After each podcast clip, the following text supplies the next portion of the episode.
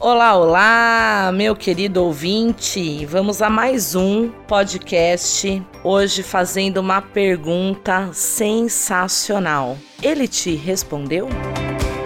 Samia Cruanes Dias, fale mais sobre isso.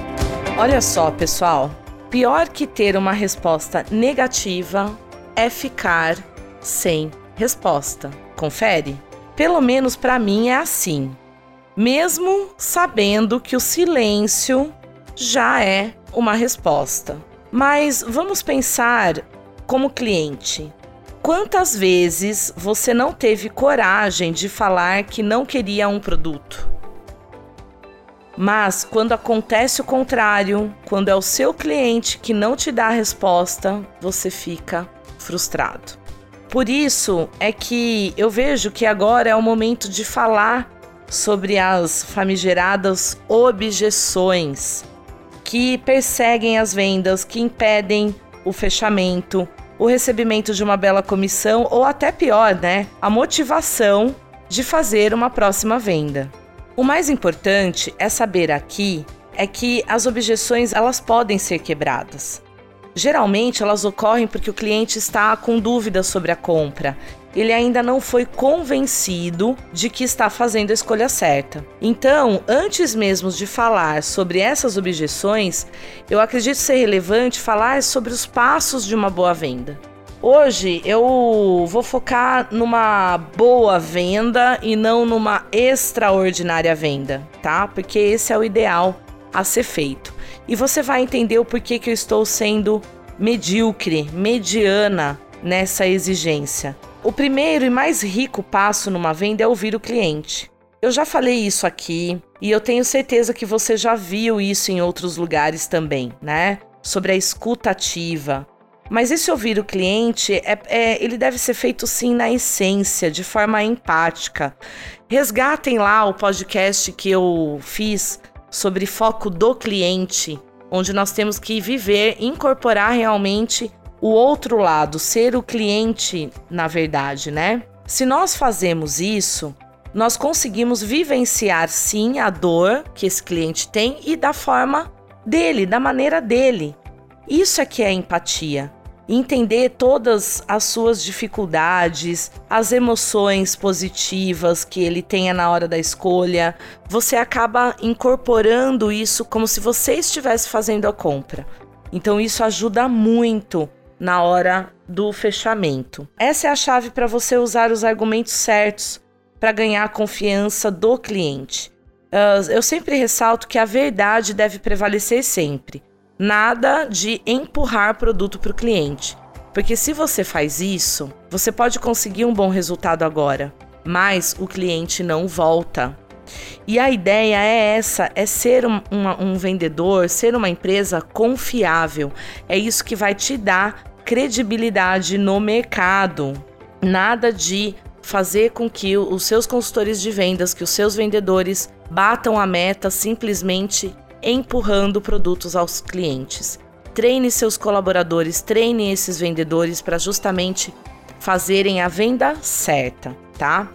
Então, olha só, ouvindo o cliente, uh, é possível saber qual é a melhor alternativa para solucionar a dor dele, certo?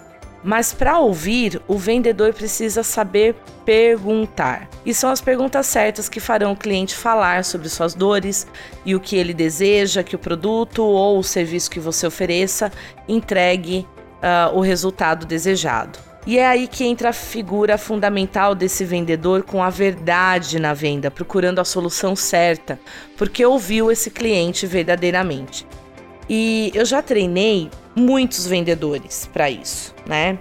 E apliquei a pesquisa de cliente oculto. Também tem um podcast aqui falando a respeito do cliente oculto, vale a pena ouvir. E quando fiz o cliente oculto, eu busquei justamente quais eram as fragilidades nas vendas, e o que eu sempre via e ainda vejo são os vendedores demonstrando tudo o que sabem sobre o produto solicitado, mas em nenhum momento parando para perguntar o porquê do cliente estar em busca daquele produto. Olha só. Então, como que nós vamos solucionar a dor do nosso cliente se a gente não está preocupado em entender quais são as necessidades que ele tem? Eu não posso sair oferecendo tudo ou falando sobre tudo. Talvez isso não faça sentido a ele. Muito bem. Quando você não faz as perguntas e não sabe ouvir, você está pedindo para receber ainda mais objeções. Você dá margem para o cliente duvidar daquilo que você está vendendo. Imagina? Por isso que eu comecei falando lá atrás sobre fazer uma boa venda e não a venda extraordinária. Para não ter grandes objeções, basta saber perguntar e saber ouvir. É tão simples. Então, antes de falar sobre objeções, eu convido você a pegar aquele seu bloco de anotações ou o seu celular, tá aí, você tá me ouvindo, né?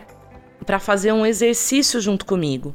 Descreva aí todas as objeções que já ouviu ou que costuma ouvir de seus clientes. Algumas uh, podem até ser semelhantes às que você faz por aí, porém outras serão específicas para aquilo que você vende. Faça esse exercício. E aí, com essas objeções em mãos, vamos juntos pensar no que fazer com elas. Primeiro ponto para quebra das objeções é fazer perguntas. Isso mesmo, mais uma vez as perguntas entram aqui. Elas nunca acabam, né? Em todo o processo, o melhor a ser feito são perguntas. Então, olhe para suas objeções. Eu tenho certeza que você colocou aí, por exemplo, está caro e vou pensar e te aviso. Essas são as mais frequentes objeções que o vendedor escuta.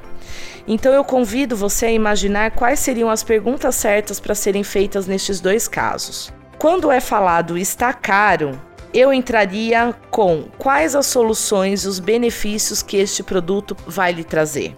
Quais economias você vai ter comprando esse produto? E por aí vai, né? Porque faz a, a, o cliente refletir. O, no que, que eu vou economizar? No que que. Qual é o benefício que isso vai me trazer? Será que realmente esse produto é caro? Ou ele está trazendo a solução dos meus problemas, tá?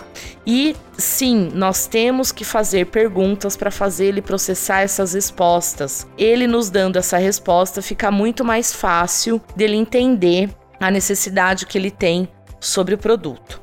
Então, agora, quando nós escutamos eu vou pensar e te falo, daí já entra outras perguntas, como por exemplo, o que você precisa fazer para tomar essa decisão?